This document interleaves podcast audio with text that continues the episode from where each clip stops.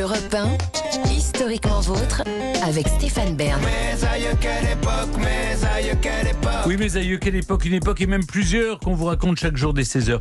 Toujours avec Jean-Luc Lemoyne, David Cassel-Lopez qu'on retrouve dans un instant et aujourd'hui avec nous Olivier Pouls, notre guide culinaire vivant, même bon vivant. Ça s'est passé dans le passé, mais c'est toujours présent au présent. On remonte au temps de la Grèce antique cet après-midi. On va découvrir avec vous, euh, Olivier, le tout premier livre de cuisine de l'histoire. Ah oui, alors je suis certain que tous autant que vous êtes ici autour de cette table, vous avez forcément des livres de cuisine chez vous, peut-être dans votre cuisine. Quel est votre préféré Tiens, il y en a un qui... Euh, Les sœurs cuillères, là, vous savez? Ah, Les sœurs cuillères. Non, moi, je Parce que je sais pas, c'est s'appelle 50 recettes pour des sauces. Ah, c'est- pas mal, ouais, moi, ouais. J'ai tous les simplissimes aussi. Ah, voilà. Ouais, moi, j'ai un, un best-of de cake. Voilà, les, les meilleurs cakes. Et puis j'ai tous les Voilà. grands cuisiniers qui m'ont dédicacé euh, leur livre de mais, cuisine. mais vous ne Oui, refaites bah, jamais voilà. les recettes, mais ça, c'est pas grave. Alors moi, Ah non. je vous Mais c'est parle... trop intimidant. C'est beau, c'est pas facile. Mais vous allez voir que, bon, avant d'en arriver là, il y a eu tout un process parce que je vous parle aujourd'hui du tout premier livre de cuisine ou de recettes, si l'on peut dire, qui était très éloigné de ce qu'on trouve aujourd'hui. Alors, son auteur est un certain Archestrate, poète, voyageur et grand amateur de gastronomie. Il vivait au IVe siècle avant Jésus-Christ. Et vous allez le voir, il était pour le moins productif puisqu'on lui attribue plus de 1000 textes poétiques sur la gastronomie. Alors, hélas, seuls quelques extraits nous sont euh, parvenus aujourd'hui, 56 exactement, qui ont été traduits. Il ne s'agit pas malheureusement de recettes précises, il traite plutôt de conventions sociales à table, de l'art de la gastronomie ou des habitudes de l'époque.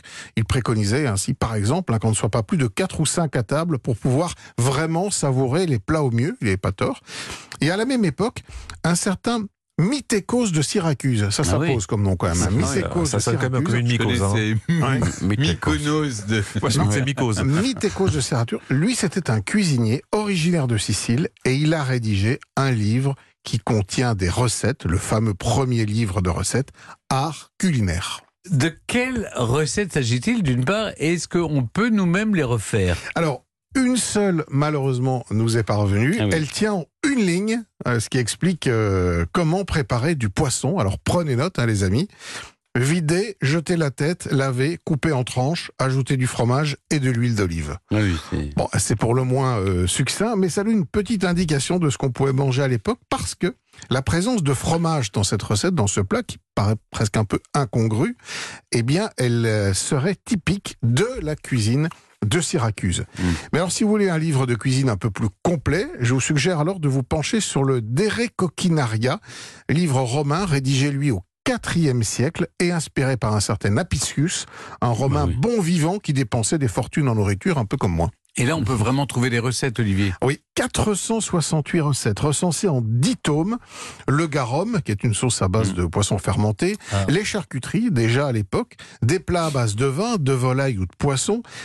Ils sont classés et donnent lieu à des explications euh, qu'il n'est pas toujours facile de comprendre parce que même si la version est traduite, euh, la manière de les écrire ou de les décrire, évidemment, est un peu particulière. On y découvre en revanche que les Romains mangeaient de la viande bien cuite. Le cru était synonyme de barbarie et de pauvreté, que les sauces étaient aigres douces et qu'ils utilisaient beaucoup d'herbes aromatiques.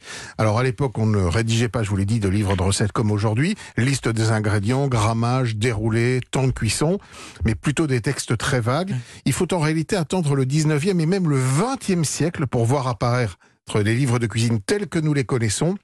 Même les célèbres ouvrages que furent l'Escoffier, le cuisinier François de Pierre-François de la Varenne ou les écrits de Menon manquent cruellement de précision. Fort heureusement, aujourd'hui, les livres sont précis, simplissimes parfois, et vous permettent vraiment de réaliser les recettes. Bien, Merci beaucoup, Olivier. On vous retrouve ici même la semaine prochaine et demain autour de la table des bons vivants de Laurent Mariotte de 11h à 12h30 sur Europe 1. Et dans un instant, c'est le début de la fin ou le début, tout court, comme vous voulez. Avant de partir, on remonte aux origines avec David Cassel-Lopez qui nous raconte le MMA. Ah oui, ça, ça va faire mal. Europe 1, Historiquement vôtre.